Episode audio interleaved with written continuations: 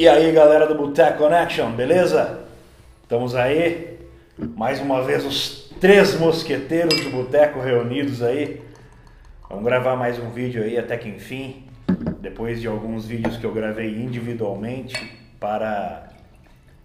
É, acho que vocês não devem ter gostado muito, porque eu falando sozinho acho que não tem muita graça. Eu fico até meio tímido nos vídeos. Agora quando eu tô com os mosqueteiros aqui, é, o papo rola mais, mais legal. E é bom que a gente um complementa as ideias dos outros e, e vai sair um vídeo interessante. Acho que hoje a proposta é a gente falar um pouco sobre um vídeo é, que saiu no canal do YouTube Spotnix, é, um canal que tem uma orientação política mais à direita, eu diria, é, e teve a participação do nosso ilustre antropólogo, cientista social Vinícius Rodrigues, é, onde ele foi convidado para para fazer um debate de rua ali nas manifestações que rolaram é, as duas semanas atrás, né? Cerca de três semanas atrás. É, três, três semanas atrás, né? É, mais ou menos. É, nas manifestações da direita que rolaram, na, nas manifestações da galera da, com as camisetas da CBF. E, e aí o Vini foi lá e encampou essa, esse desafio de falar sobre, sobre uma questão que é espinhosa aí para esse pessoal que não aceita muito essa questão, tem uma dificuldade em, em entender alguns desses conceitos e a gente queria debater um pouco sobre isso, que é a questão do homem ser privilegiado na sociedade. Mas antes da gente entrar de fato na, na, nas conversas, é, a gente queria falar que a iniciativa do Spotnix é legal, né? Fala Sim. aí um pouco, Vini. É, bom, o pessoal do Spotnix entrou em contato comigo algumas semanas antes de gravarmos o vídeo. É, tivemos ali uma negociação rápida em relação ao tema, qual tema que seria melhor a gente abordar, qual tema que seria é, mais confortável para mim também. E a gente acabou, eles acabaram decidindo por esse tema sobre masculinidades, né? Dentro desse escopo de masculinidades, que é o privilégio masculino na nossa sociedade. E a proposta era que eu fosse um provocador. Então eu fico ali sentado na Avenida Paulista no dia da manifestação e provoco as pessoas que sentam lá para conversar comigo, perguntando para elas se elas concordam. Quer dizer, na verdade, elas tinham que mudar a minha opinião sobre o fato de eu acreditar que os homens têm privilégio na sociedade. Então elas tinham que usar os argumentos para mudar minha opinião e aí a gente ia conversando a partir daí. É, é interessante apontar que o meu papel era muito mais de provocador, não de debatedor. Então as pessoas elas estão numa lógica atualmente que é uma lógica do debate, onde sempre tem uma competição, que é uma lógica até estrutural do sistema e da sociedade que a gente vive, que é extremamente competitiva. Mas ali a ideia não é que fosse uma competição de fato, mas que fosse uma troca de ideias na, nas quais os, os, ambos os argumentos eram colocados. É, foi interessante participar, apesar de nós estarmos num espectro político totalmente é, diferente, diria até opostos em alguns sentidos. Uh, o pessoal do Spotnix foi bem respeitoso na abordagem e na condução uh, do quadro. Então isso é bem legal e de fato propiciou um espaço de debate uh, para que a, a gravação pudesse ser feita. Mas, entretanto, como nem tudo é flores, há também espinhos a edição que eles fizeram é, de certo modo, tendenciosa. Eu até entendo, porque eles têm um viés uh, político e econômico e de modo de vida, para além de tudo, que é liberal, né?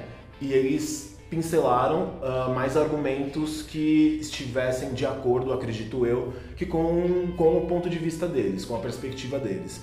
Uh, a duração do vídeo foi de 3 horas, né? a duração da gravação, desculpe, foi de 3 horas a duração da gravação e o vídeo disponibilizado tem mais ou menos aí 20 minutos. Então vocês uh, precisam entender também que existe um corte, existe uma edição naquilo que é disponibilizado para as pessoas que estão assistindo.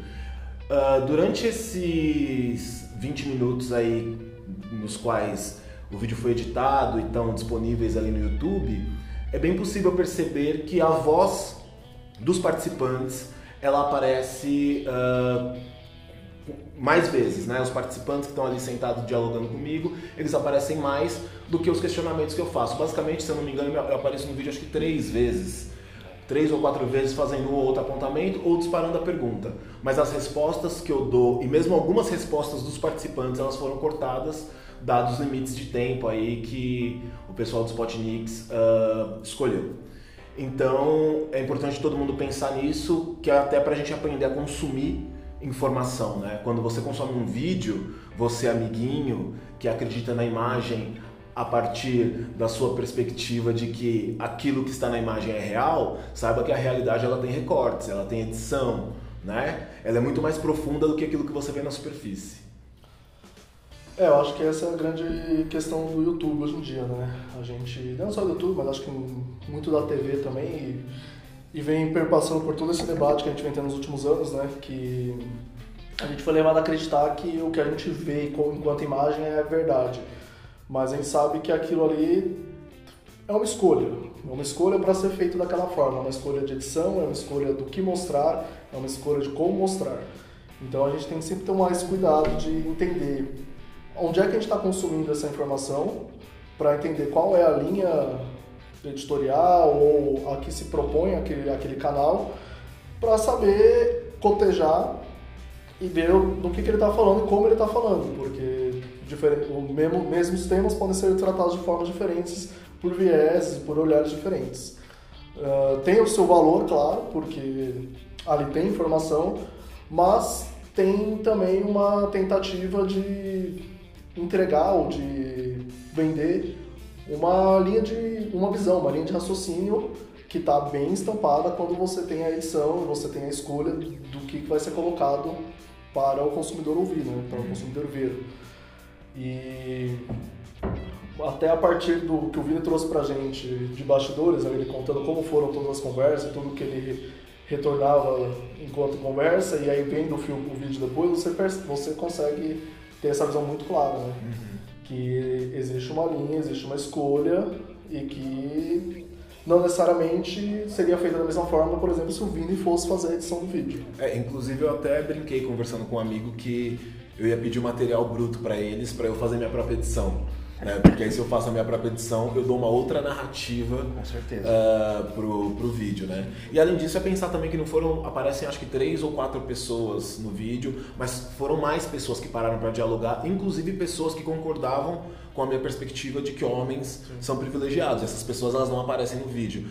Ou seja, é, por mais que eu entenda essas pessoas não aparecerem, porque a proposta era dialogar com o diferente, né, com aquele que discorda, ao mesmo tempo, se você quer construir uma narrativa mais parcial ou mais perto de uma parcialidade, você coloca discursos múltiplos ali, né? Você coloca vários discursos se sobrepondo para que depois você consiga construir uma narrativa que seja menos tendenciosa. A narrativa que eles construíram no Spotnik, do, que o pessoal do Spotnik construiu, ele é bem tendenciosa. E é claro que isso não é uma, um privilégio da direita. Não. Né? Isso não existe.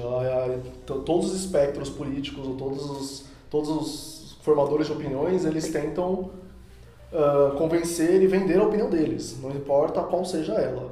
E aí, essa, é só essa questão, né, de muita gente do jornalismo se vende dizendo ser totalmente imparcial. imparcial. Isso não existe. A gente sabe que a humanidade é impossível ser imparcial. Na verdade, o que você faz é você tentar reduzir o máximo possível a sua parcialidade para trazer o máximo de imparcialidade possível, mas ela nunca é 100%. Uhum. É, eu acho que, assim, só para a gente não se estender muito nessa questão, é, eu acho que a iniciativa é interessante. É, existem outros canais fazendo isso também. Acho que o Quebrando o Tabu também está fazendo vídeos desse tipo. É, e tem outros canais fazendo esse tipo de vídeo. Eu acho interessante porque está levando a informação. O que precisa ficar claro para você que está assistindo a gente aqui no YouTube e assistindo eles ou Quebrando o Tabu é que a informação ela sempre vai chegar para você com um viés. Se você quer se aprofundar de verdade nesse tema, vai ler, vai estudar, faz um curso, faz uma, uma, uma pós-graduação, faz um mestrado. Se você não tem faculdade, vai estudar, vai fazer uma faculdade e tem que se aprofundar pelos meios acadêmicos, que normalmente são os meios mais, é, vamos dizer, confiáveis para você chegar num, num determinado nível de conhecimento sobre qualquer tema, né? É, procure a informação através dos dois pontos de vista ideológicos, nunca fique apenas dentro da sua bolha, né? tenta sempre fugir da sua bolha. Isso, tenta sempre expandir. Por isso que eu acho que essa é uma, uma oportunidade interessante que a gente tem, de trazer o lado do Vini agora é, sobre o, vin, o vídeo que foi divulgado aí pelo Spotnix e que a gente agradece por ele, eles terem convidado o Vini para participar. E aí a gente queria falar, a gente, então, são muitos temas debatidos lá, mas a gente vai levantar apenas alguns, até para ver também não ficar muito longo. E o primeiro que a gente queria trazer é essa ideia de cultura, né? Porque em muitos momentos o Vini argumenta que existe uma cultura que permeia a sociedade e a gente sente, sentiu que as pessoas ali debatendo, elas faltava talvez um conhecimento do conceito, da ideia do que é cultura. Elas acabavam não conseguindo entrar nessa, nessa, nessa, nesse assunto e debater uhum. dentro desse assunto. E aí o Vini, que é o antropólogo, pode nos explicar o que é cultura. É, explicar o que é cultura é muito difícil, porque mesmo na antropologia e dentro das ciências sociais a gente tem uh, diversos múltiplos, né? conceitos, diversas leituras do que, que a gente entende e como que está sempre mudando, né? Porque Exatamente. conhecimento é isso, ele está sempre... Está sempre em mutação.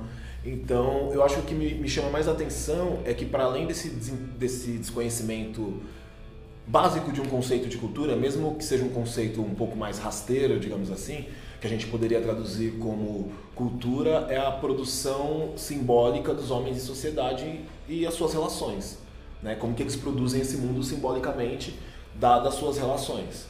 Ou então, seja, a gente está produzindo significados para as nossas ações o tempo inteiro através da cultura. O simples fato da gente estar tá vivendo em sociedade, tudo que a gente, toda a forma que a gente age e produz, seja conhecimento, seja informação, seja arte, tudo isso compõe essa ideia do tecido cultural. Exatamente, desde da nossa culinária, do que as nossas mães, nossos pais, nossas avós, nossos avós cozinham nos quintais, nas cozinhas de casa, até a nossa produção teatral, até a forma como nós nos relacionamos, namoramos ou não namoramos, enfim, tudo isso é parte dessa produção simbólica dos homens vivendo em sociedade, né? dos seres humanos, homens e mulheres, tem que tirar o gênero, né? homens e mulheres vivendo em sociedade. É, o que me espantou mais, na verdade não me espantou, porque se tratando do contexto da onde a gente vive, do Ocidente, é normal que as pessoas pensem assim. Mas aparecia latente, é, é, aparecia muito, de forma muito forte uhum. Essa ideia de uma cisão muito marcada entre cultura e natureza. Uhum. Né? Inclusive, é, nesse debate eu tive a oportunidade de conhecer o Paulo Cogos, que até então não sabia quem era, e que eu descobri aí que é um dos grandes é, líderes intelectuais aí do pensamento de direita e do pensamento anarcocapitalista.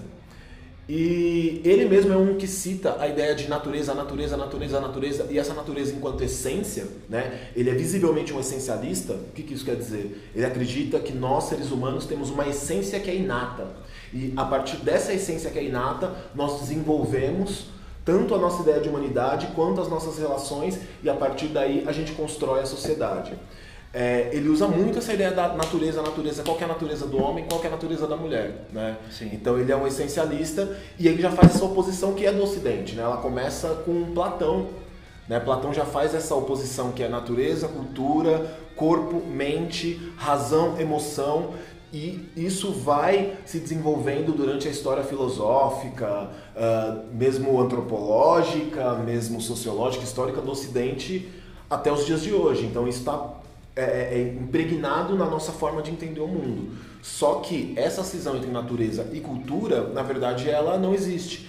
A antropologia contemporânea, né, hoje, eu posso citar um autor aqui que depois a gente deixa lá nos links para o pessoal Sim. ler, que é o Tim Ingold. Ele é um dos que mais faz a crítica a essa cisão entre natureza e cultura. Porque aí a gente entende a natureza como a gênese do que é a forma do homem ou da mulher, do ser humano, estar no mundo. Quando na verdade natureza e cultura estão imbricados, eles não estão separados.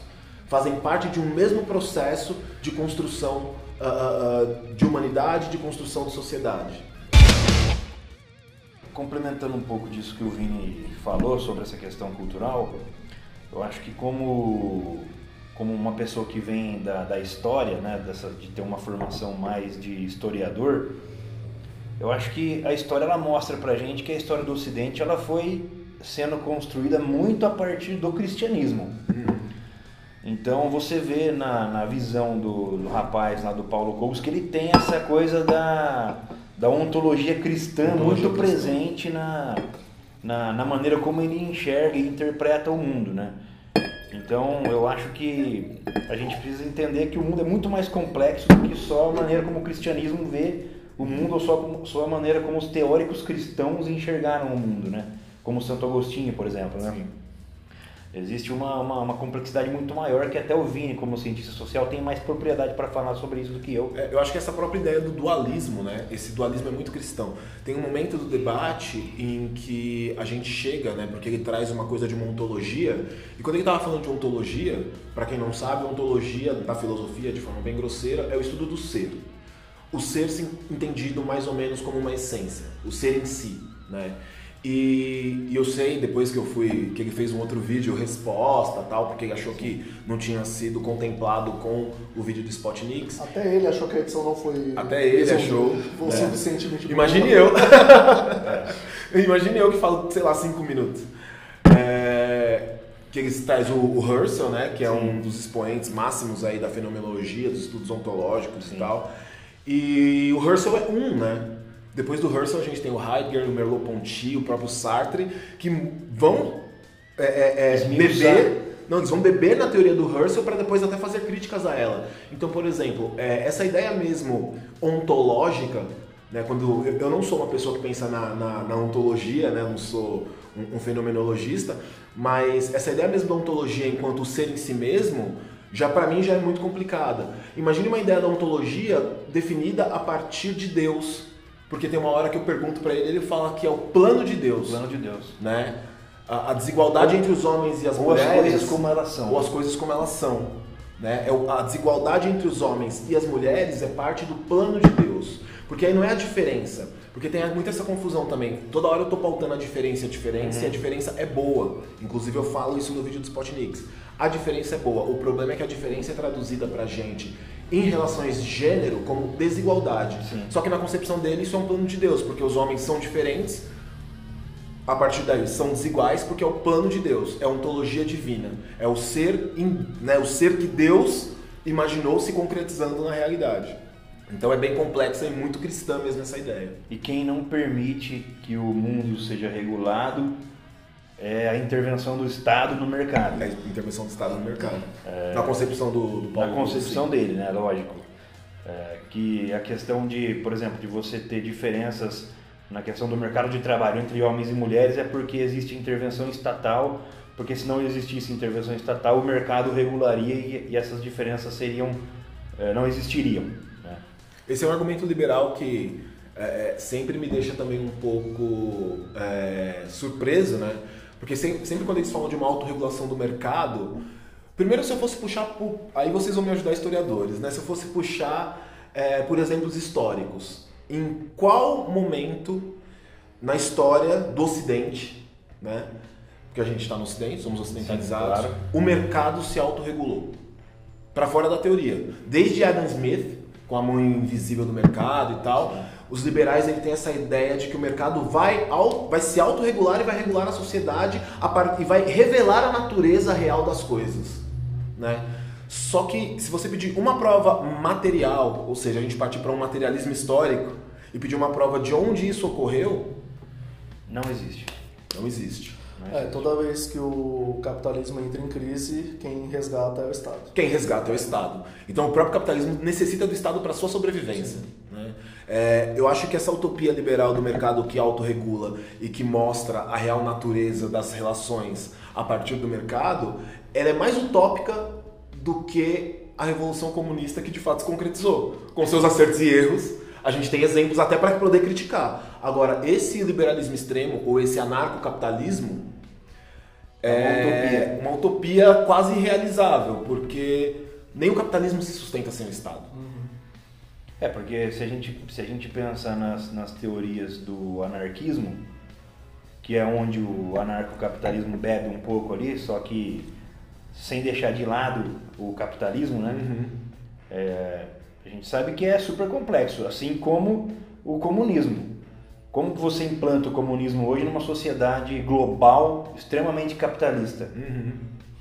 É, essa galera que ainda acredita na revolução comunista, essa galera é, não está entendendo o mundo que elas vivem. E também quem acredita no anarcocapitalismo entende menos ainda. Porque as duas ideologias estão ali é. bem complexas, estão indo para extremos é, complexos aí. E aí quando você transfere é, todo esse pensamento para as relações de gênero, que era o que estava colocado lá Sim. no vídeo do, do Spotnix, né, que era o tema uh, principal, é imaginar que vários argumentos que eles dão, por exemplo, de que uma mulher extremamente capacitada, ela conseguirá alcançar um cargo de comando ou um salário igualitário com os uhum. homens. Só que eu dei vários dados para ele mostrando que as mulheres, é, teoricamente, são mais capacitadas, porque o nível de formação delas é maior. Elas estudam né? mais. Elas estudam mais, isso é estatístico. Aí algumas pessoas podem dizer, ah, eu não acredito em estatística, eu não acredito em pesquisa, mas aí me desculpe. Aí é, já, aí fica já tá partindo. De, né? É, se a pessoa fala que não acredita em, em pesquisa, em pesquisa, já está fugindo um pouco da, é do debate da racionalidade. Você, né? Se você não tem uma base comum para poder ter uma discussão, não existe discussão. Né? Sim. Se a estatística e a pesquisa, que é onde a gente utiliza de ferramenta para ler o mundo, ela é, não é real, ela não existe, como é que você vai discutir o mundo? É uma coisa você discute que... o mundo a partir da sua experiência, do que você vê, Sim. mas o que você vê é muito pequeno, né? O seu universo é muito pequeno de alcance. Então, como é discute? E outra, a sociedade é muito maior do que a sua experiência individual no mundo, né? Você estar no mundo é uma coisa, você estar no mundo com milhões de pessoas é outra, ou seja, o coletivo é muito maior do que o individual, é, né? Que é um outro problema que aparece em alguns momentos ali no vídeo, né? Que as pessoas elas acabam é, trazendo argumentos do ponto de vista individual, né? Sim. É, trazendo a experiência, a experiência individual, às vezes de sucesso delas, como uma uma justificativa para justificar os argumentos que elas estão defendendo enquanto pra, para aplicação em sociedade. Sim. Enquanto naquele momento que você tem que parar e pensar, pera, mas eu estou nessa situação, por quê? Qual é o meu e aí entra, qual é o meu privilégio para ter alcançado essa situação? Sim. Porque a gente não parte todo mundo da mesma, do mesmo lugar. Um homem branco, heterossexual, classe média alta, ele não parte do mesmo lugar de uma mulher negra é, lésbica da periferia. São espaços totalmente diferentes. Sim, com certeza. E, e, e, isso que é de fato interessante, né? Como as pessoas elas entendem o mundo e, e também é, é, compreensível, mas elas entendem o mundo a partir de si mesmas. Elas não entendem o mundo a partir delas inseridas numa estrutura social. Sim. Essa ideia de estrutura teve uma outra participante que foi uma das, da, das poucas mulheres que sentou para dialogar e ela dava vários exemplos, todos os exemplos partiam dela. Eu, eu, mas eu, eu. Teve uma hora que eu até falei no final para ela, eu falei, todos os exemplos partiram de você e você nunca pensa na estrutura. Ou seja, você se vê como centro do mundo e você se vê como a, como a, a, a grande estrutura que, que gere as relações sociais e, e, você né, você não se vê como parte de uma estrutura que é muito maior que você e que tem relações muito mais complexas que você? Acho que existe uma dificuldade de elaboração do ponto de vista que você, de você tentar, não sei se a palavra é se colocar no lugar do outro, mas é entender que a sua experiência ela não é única e parâmetro para as outras, é. para, para, o resto do mundo, para a sociedade, para as outras pessoas. Que existem múltiplas experiências. E, que, é. e aí é onde entra a pesquisa, inclusive, né? A pesquisa, a pesquisa a estatística, ela vai tentar nivelar isso uhum. para tentar alcançar o meio termo. Tem uma, uma ideia que era muito recorrente nas falas dos participantes, que é essa ideia mais biologizante da posição masculina e feminina no mundo, que é definida através da biologia, ou seja, se você nasceu homem, você tem uma posição, se você nasceu mulher, você tem uma posição, e isso é dado como algo natural, né? Então eu fiquei pensando até simbolicamente que é isso, a mulher, por ter a possibilidade de gerir um filho, de parir, então a posição dela natural já é ser mãe. O homem, como ele não pode gerir o filho, ele não pode parir, o que, que ele faz? Mesmo na relação sexual para para poder né, é, é, trazer a, a, gravidez à cena, ele é o provedor. Ele provém a parte dele que é o sêmen. Então o homem já assume essa ideia de provedor, né, essa, esse lugar de provedor na sociedade. Então para eles é natural que a mulher deva de fato assumir os lugares que são relacionados à emoção, ou seja, o lugar do cuidado, é, o lugar é, da pessoalidade, de lidar com as pessoas, enquanto o homem, como provedor, ele assume o lugar da ciência e da razão. Ele está separado da mulher, ele está num outro campo. Quando, na verdade, nós sabemos que isso é mais uma construção social do que uma verdade. Eu, eu, acho, isso, eu, eu acho muito doido isso, porque toda essa teoria que defende a posição do homem e da mulher, ela vem se, se descrita ao longo do tempo por homens. Por homens. Sim, então como claro. é que. Porque, sei lá, a primeira coisa que a gente aprende quando você vai falar com história é criticar, é criticar a fonte, entender qual é a sua fonte, qual é o interesse da sua fonte. Se você está lendo uma teoria que defende que o homem é, tem uma, uma, determinada posição social e essa teoria é escrita por um homem, você no mínimo tem que desconfiar. Falar, por que, que esse cara está falando que ele tem essa posição?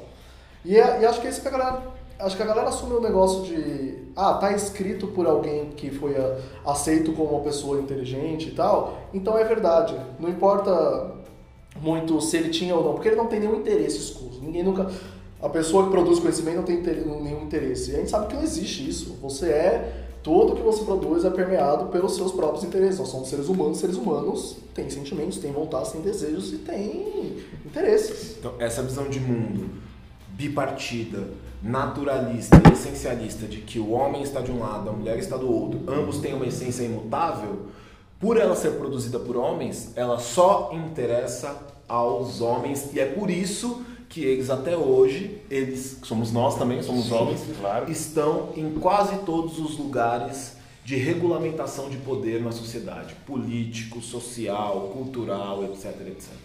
Militar, militar, também. científico. Sim. Tem um estudo bem interessante sobre os primatas que depois a gente pode deixar nos links aí, que é uma primatóloga que vai fazer um, uma pesquisa e vai criticar os primatólogas anteriores a ela, justamente porque eles eram todos homens e eles atribuíam características masculinas às relações entre os primatas. E aí, quando ela vai ver essas relações em campo, ela vê que a leitura que ela faz é totalmente outra, justamente por ela ser uma mulher. Isso é muito importante. Ou seja, a leitura dos primatólogos antigos é uma leitura machista da própria vida animal dos primatas. Ele transpõe a vida do, do ser humano em sociedade, das relações de gênero entre homem e mulher em sociedade para os primatas. E é, é, claro que a gente não podia esperar que essas pessoas que estavam fazendo essas pesquisas, esses estudos anteriormente, tivessem a capacidade de, de, de, de raciocínio, de pensar a sociedade da forma como a gente pensa. Seria um anacronismo. Eu não posso esperar que um cara do século XVIII pense como um cara do século XXI. Mas, ao momento que a gente chega ao século XXI, que a gente tem toda uma evolução de conhecimento, de pessoas lendo e relendo, criticando e puxando outros conhecimentos a gente continuar se apegando de forma imutável a um conhecimento produzido há dois, três séculos atrás, sem sequer questionar se aquilo está correto ou não, isso é bem complicado, porque você está abrindo mão da ideia de, de produção de conhecimento de fato. Né? Você está uhum. se prendendo a um conhecimento cristalizado que, por que não pode ser superado? A gente sabe, a gente, na ciência, que essa galera tanto adora, ela é basicamente feita dessa forma. Você apresenta uma hipótese, você testa a hipótese, se ela deu errado, você volta e apresenta outra, se ela deu certo, você continua. Aprendeu mais um pouquinho? Apresenta outra hipótese, que pode muito bem refutar a anterior. Uhum. Ciência é produzida dessa forma, conhecimento é produzido dessa forma. Então, por que, que a gente está se apegando a uma coisa que está ficando ultrapassada? Porque a gente não quer largar o nosso lugar de privilégio. Exatamente. Com certeza. Eu acho que uma outra coisa que a gente pode comentar, assim, pra gente meio que para ir para os finalmente do vídeo já, é sobre uma coisa que chamou um pouco a minha atenção, e chamou a atenção do Vini também, do Laerte, é que a questão do machismo para algumas dessas pessoas, inclusive eu acho que talvez para o Paulo Cogos, que ficou um pouco mais, mais explícito na fala dele, é que eles não entendem o machismo como algo estrutural da cultura do ser humano da vida em sociedade. Eles não entendem o machismo como algo estrutural. Porque quando ele fala que se que a questão dos homens e mulheres no mercado de trabalho, se não houvesse a intervenção do Estado, o próprio mercado regularia essa questão, ou seja, não existiria distinção entre homens e mulheres no mercado. Eu acho que fica um pouco explícito essa questão dele não entender o machismo como algo estrutural dele entender o mercado como algo divino. O mercado é Deus. E que vai regular essas questões é, de maneira livre e solta. É só deixar o mercado atuar que o mercado regularia isso. Como se o mercado não fosse uma obra humana. composto de pessoas. Sim, e uma Não. obra humana. E é isso, mas aí eu trago de novo a leitura simbólica, que é bem isso que o, que o Barba está trazendo. Que é do mesmo jeito que para a cosmologia cristã, quem regula o mundo é a vontade de Deus, para a cosmologia anarco-liberal ou extremamente liberal, eu me recuso a chamar esses caras de anarco, mas tudo bem. É. Para essa ideologia de liberalismo extremo, é, quem regula as relações humanas de forma natural ao mercado. Então é, é muito evidente como que simbolicamente eles associam Deus ao mercado. Deus é o próprio mercado, né? E aí é como se esse Deus não tivesse interesses. Sim. Se o próprio Deus da Bíblia tem interesses, imagina o mercado composto por pessoas. Sim. Que são altamente falíveis e, e preocupadas com, com questões. E pensar que assim, antes de mais nada, o mercado é competição. Com certeza. O mercado se caracteriza por competição. Né? É, numa competição, os seus interesses estão envolvidos. Em uma sociedade que é fundada ah, em toda uma falocracia, né? em todo um pensamento masculino, quais interesses vão estar colocados no mercado? no mercado? Até pensando que o mercado geralmente, essas, se a gente pensar contemporaneamente, o mercado é composto de quê? De grandes empresas, Grandes de corporações. grandes corporações. Aí você pega os CEOs dessa dessas corporações, os líderes dessas corporações são majoritariamente homens. Os coaches, que agora é moda, São que estão falando para essa galera. Aí das duas uma, ou você assume em honestidade intelectual que você acha que as mulheres são inferiores e por isso elas não estão nesses lugares de comando, tendo em vista que elas conseguem formações melhores e ainda assim não conseguem os mesmos lugares na política. Eu dei vários exemplos no vídeo. Se o pessoal do Spotnix pu- quiser, eles podem mandar o vídeo para mim na íntegra que eu vou fazer a minha edição. Mas é isso. É, ou eles assumem de fato que eles acreditam que por essa leitura de mundo essencialista, cristã né, e biologizante, as mulheres são inferiores, ou o argumento que eles colocam é totalmente ineficaz. Porque as mulheres, na nossa sociedade hoje, em termos intelectuais, em termos culturais, elas têm muito mais formação, muito mais capacidade de estarem gerindo a sociedade, seja o mercado, seja a política, seja a cultura, do que os homens, porque a formação delas é melhor. Então, pra, mesmo para esse mercado divino deles que se autorregula e que se de fato você for o profissional mais capacitado, você chega aos lugares de liderança, o que, que falta para as mulheres então? Por que, que elas não chegam? Essa é a grande pergunta. O que, que impede elas chegarem? E aí entra naquilo que você falou do machismo enquanto individualidade, não enquanto estrutura. Sim.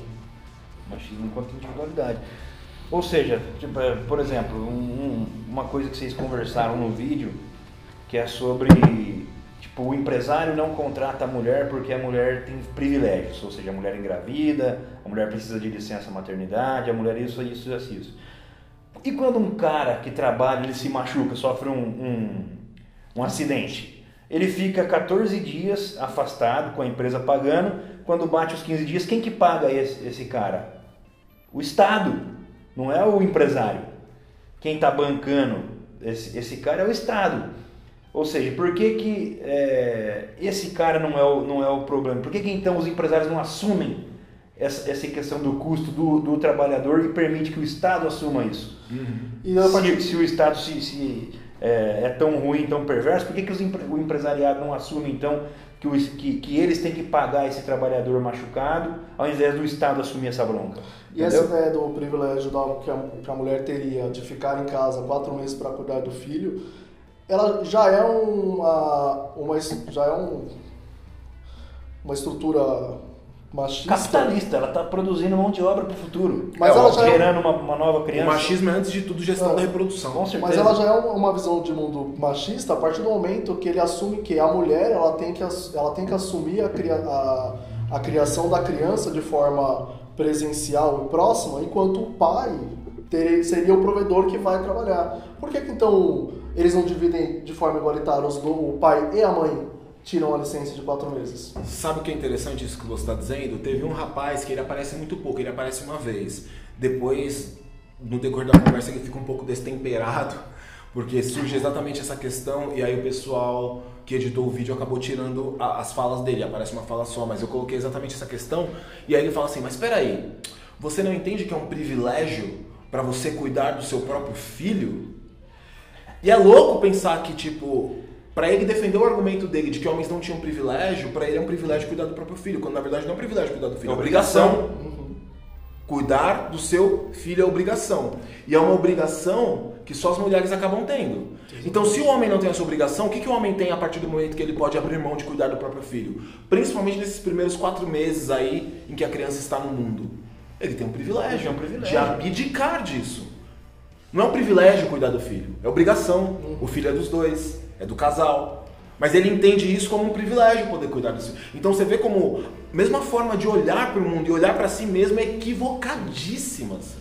E quando você olha do ponto de vista do mercado, esse tão bem fazer do mercado, o que, que, o que, que a mulher está fazendo ao ter um filho? Ela está produzindo mão de obra para o mercado. Sim. Se o empresário faz parte do mercado, ele quer que o mercado seja bom, se autorregule, ele- a parte dele então é o quê?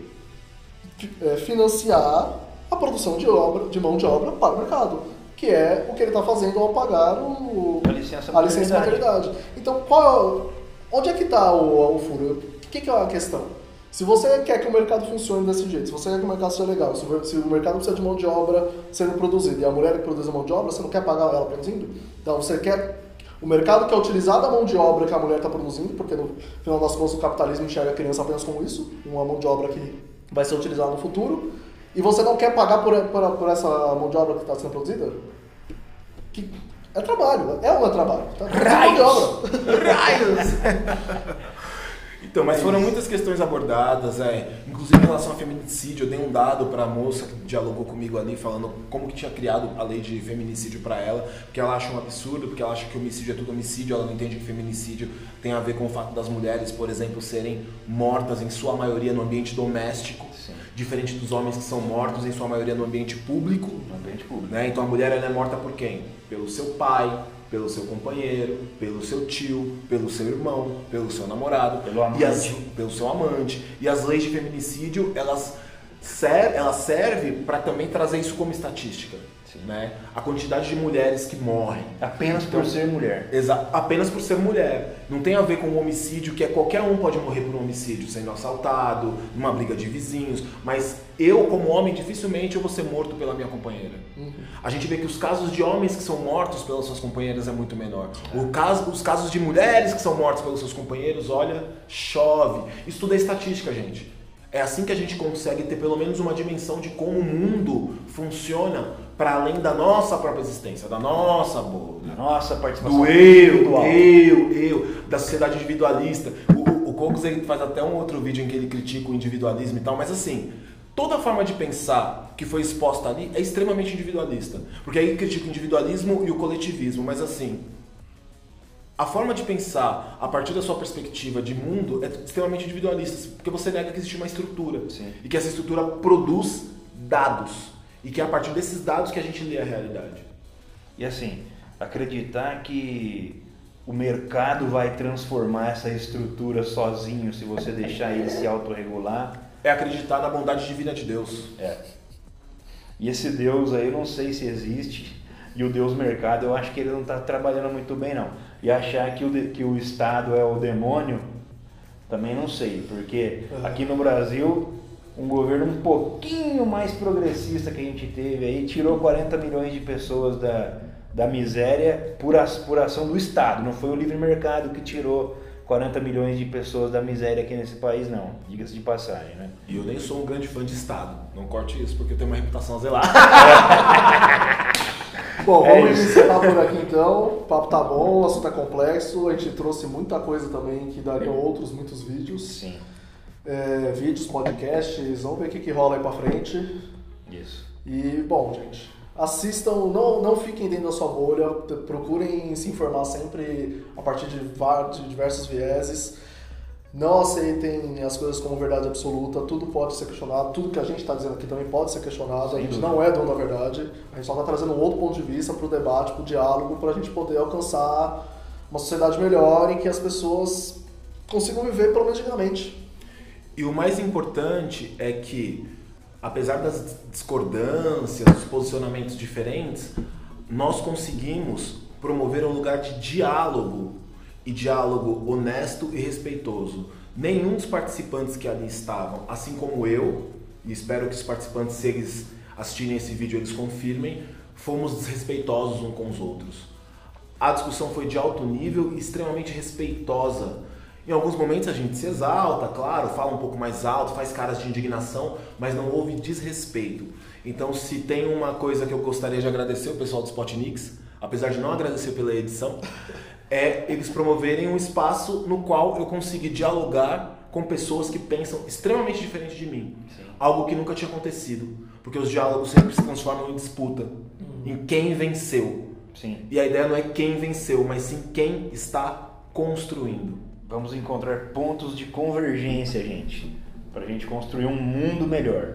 A gente sempre vai ter a divergência, mas os pontos de convergência que vão fazer o mundo andar para um lugar melhor aí para todo mundo. A diferença, a diferença é bem-vinda. O que não é bem-vinda é a desigualdade. É isso aí. Isso aí.